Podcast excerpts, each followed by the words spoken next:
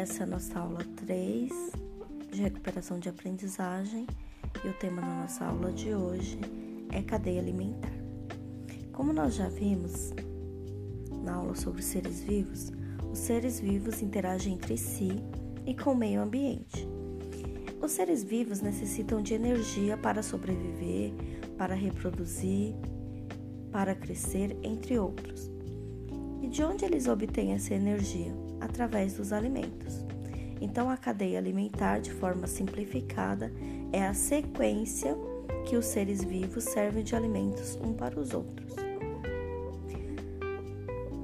A cadeia alimentar possui os seus níveis tróficos. Os níveis tróficos são divididos em três: os produtores, que são aqueles seres vivos que produzem o seu próprio alimento através do processo de fotossíntese, os consumidores, aqueles que necessitam obter alimentos através da caça, da coleta, da pesca, e os decompositores.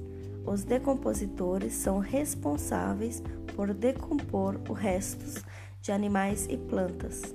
Os restos são decompostos e transformados em matéria orgânica.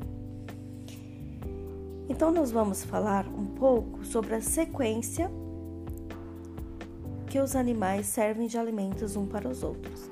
A cadeia alimentar sempre irá iniciar com um produtor, sendo alga, plantas terrestres ou aquáticas. Porque as plantas algas, elas produzem seu próprio alimento através do processo de fotossíntese.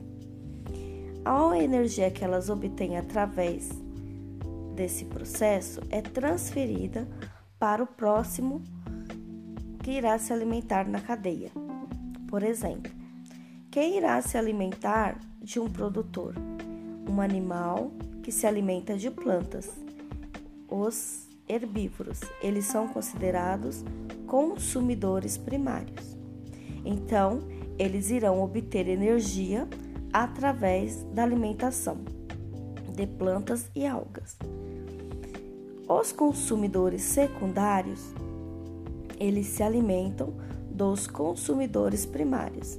Eles podem ser considerados carnívoros ou onívoros. Carnívoros são aqueles que se alimentam apenas de carne. Onívoros são seres vivos que se alimentam de carnes e de plantas. Em seguida, virá os consumidores terciários, quaternários, assim por diante. Quando a cadeia alimentar termina, entra em ação os decompositores, ou seja, quando o animal da cadeia alimentar morre, os restos mortais são decompostos por fungos e bactérias. Esses seres vivos são responsáveis por fazer a ciclagem da matéria orgânica